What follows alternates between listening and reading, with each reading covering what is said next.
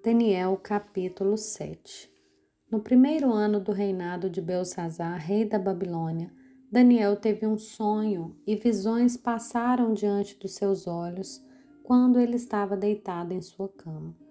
Logo depois ele escreveu o sonho, fazendo um resumo de todas as coisas. Daniel disse: Eu estava olhando durante a minha visão da noite e eis que os quatro ventos do céu agitavam o grande mar quatro animais grandes, diferentes uns dos outros, subiam do mar.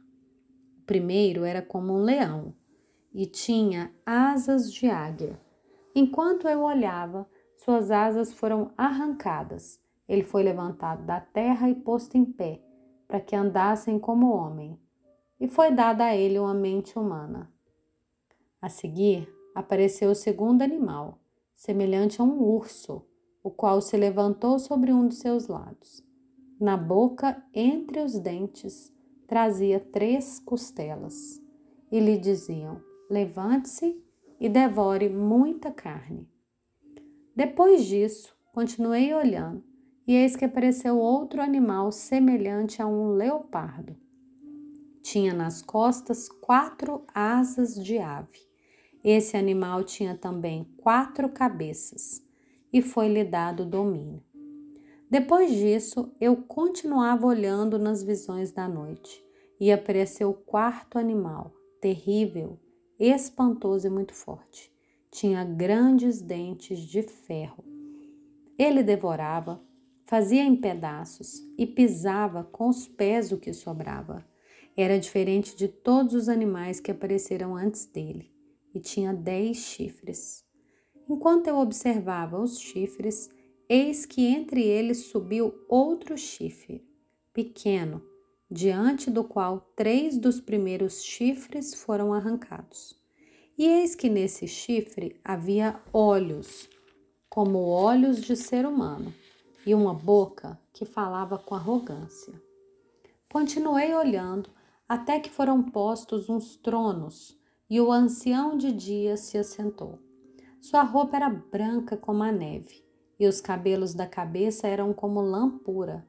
Seu trono eram chamas de fogo, e as rodas do trono eram fogo ardente.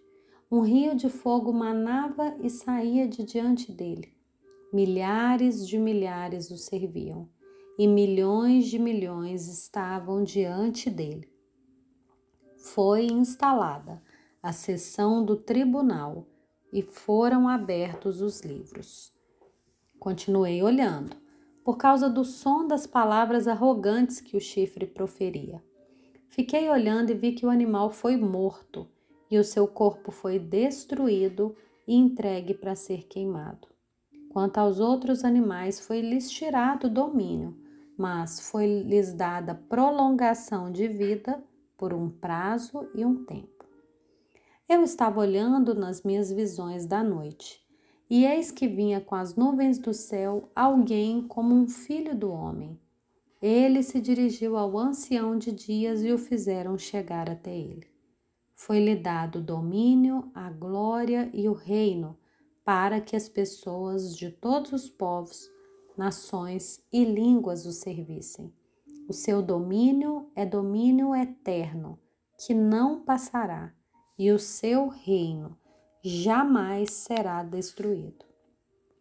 Eu, Daniel, fiquei alarmado e as visões que passaram diante dos meus olhos me perturbaram. Então, eu me dirigi a um dos que estavam ali perto e lhe pedi a verdade a respeito de tudo isso.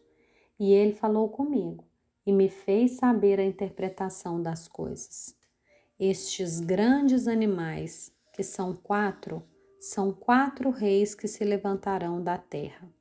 Mas os santos do Altíssimo receberão o reino e o possuirão para todo sempre, de eternidade a eternidade. Então tive o desejo de conhecer a verdade a respeito do quarto animal, que era diferente de todos os outros, muito terrível, cujos dentes eram de ferro, cujas garras eram de bronze que devorava, fazia em pedaços e pisava com os pés que sobrava. Também quis saber respeito dos dez chifres que ele tinha na cabeça e do outro chifre que subiu, diante do qual caíram três chifres, ou seja, aquele chifre que tinha olhos e uma boca que falava com arrogância e que parecia mais forte do que os outros chifres. Enquanto eu olhava, eis que esse chifre fazia guerra contra os santos e estava vencendo. Até que veio o ancião de dias e fez justiça aos santos do Altíssimo. E veio o tempo em que os santos possuíram o reino. Então ele disse: O quarto animal será um quarto reino da terra será diferente de todos os outros reinos. Ele devorará toda a terra e a pisará com os pés e a fará em pedaços. Os dez chifres correspondem a dez reis que se levantarão daquele reino. Depois dele se levantará outro rei, que será diferente dos primeiros, e derrotará três reis. Ele falará contra o Altíssimo oprimirá os santos do Altíssimo e tentará mudar os tempos e a lei. E os santos serão entregues nas mãos dele por um tempo, tempos e metade de um tempo. Mas depois será instalada a sessão do tribunal para lhe tirar o domínio, para o destruir e o consumir até o fim. O reino, o domínio e a majestade dos reinos debaixo de todo o céu serão dados ao povo dos santos do Altíssimo. O seu reino será um reino eterno, e todos os domínios o servirão e lhe obedecerão. Aqui termina a explicação. Quanto a mim, Daniel, os meus pensamentos muito me perturbaram e o meu rosto se empalideceu, mas guardei essas coisas em meu coração.